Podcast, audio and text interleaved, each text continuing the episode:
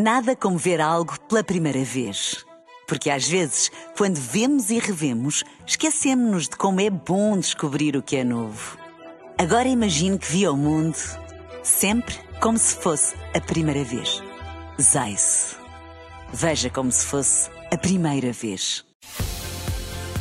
Na rádio, no digital, em podcast. Música para sentir, informação para decidir.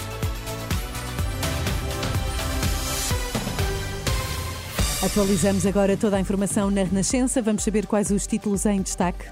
Mais de metade dos jovens que namoram sofreram pelo menos uma forma de violência. Dados de um estudo que vai ser divulgado hoje. André Ventura e Mariana Mortágua mostram divergências e trocam acusações no frente a frente televisivo.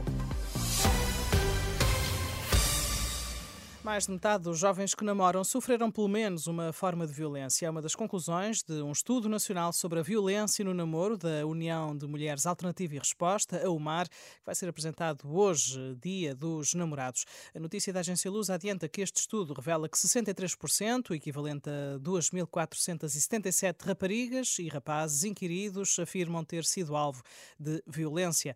Nos últimos cinco anos, a PSP registrou ao todo 9.923 denúncias de violência no namoro.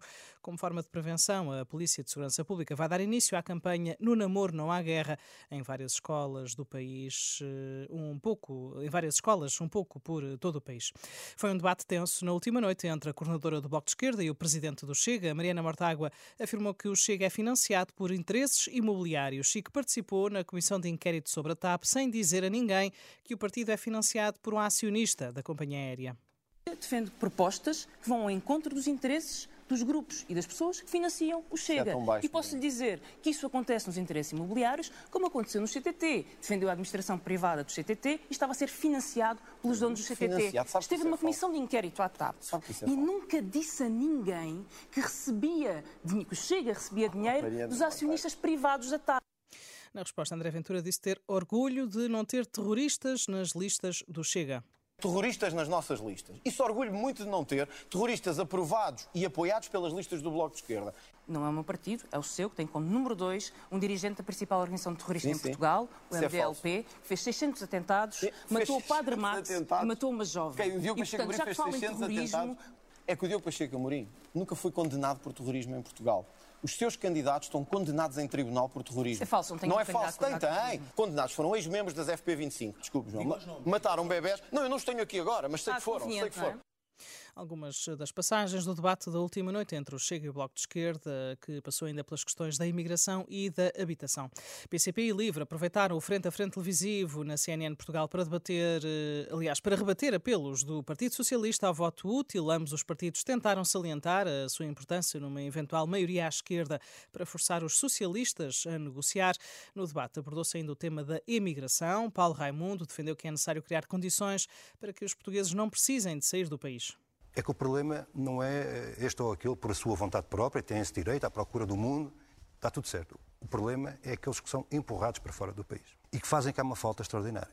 Eu tive há uns dias na Zogma, uma indústria aeronáutica de ponta, com condições, com operários altamente especializados. Nós formamos-los, nós damos-lhes experiência laboral e depois, quando eles estão em condições de porem esse conhecimento todo uh, ao serviço do país, vão trabalhar para a Holanda, para a Alemanha, para onde for, onde são bem tratados, onde, são, uh, uh, onde têm salários condignos uh, e onde fazem um trabalho que podiam fazer cá, desde que fossem respeitados para a questão central de sempre, que é os salários. Já Rui Tavares disse acreditar que a imigração faz parte do espaço de liberdade no qual Portugal se encontra e garante que o que é preciso é criar condições para os portugueses regressarem a Portugal. No espaço de liberdade em que estamos, é natural que as pessoas emigrem, mas o que é necessário, o que é urgente, é que as pessoas possam voltar e que o país seja atrativo para as pessoas que podem voltar. Eu já emigrei, já voltei, uh, e acho que o país tem que dar a oportunidade às pessoas que são dinâmicas de terem asas para voar, porque esse dinamismo de alguns é que também nos permite ter um Estado social que garante dignidade para todos. Sobre uma proposta do programa eleitoral do Chega, que avança com o direito à greve para PSP e GNR. Os dois dirigentes manifestaram o seu acordo, mas eh, com Rui Tavares a salientar a necessidade de serviços mínimos e enquadramento legal. Um alto funcionário das Nações Unidas alerta que um ataque israelita a Rafah, no sul de Gaza, poderá levar a um massacre. Martin Griffiths diz que os palestinianos em Gaza já estão a sofrer um ataque sem paralelo na sua intensidade e brutalidade. Lembra que não há um lugar seguro para onde fugir. De Rafah chegam testemunhos de médicos que descrevem a grave situação de insegurança e desespero que se vive naquela cidade. E António Guterres, numa reunião do Conselho de Segurança da ONU, disse que hoje quatro em cada cinco pessoas que mais passam fome no mundo estão em Gaza. A Coreia do Norte voltou a lançar vários mísseis de cruzeiro em direção ao mar do Japão, segundo avançam militares da vizinha Coreia do Sul. Este foi o sexto lançamento de mísseis da Coreia do Norte este ano. Nada como ver algo pela primeira vez. Porque às vezes, quando vemos e revemos, esquecemos-nos de como é bom descobrir o que é novo. Agora imagine que viu o mundo sempre como se fosse a primeira vez. Zais. Veja como se fosse a primeira vez.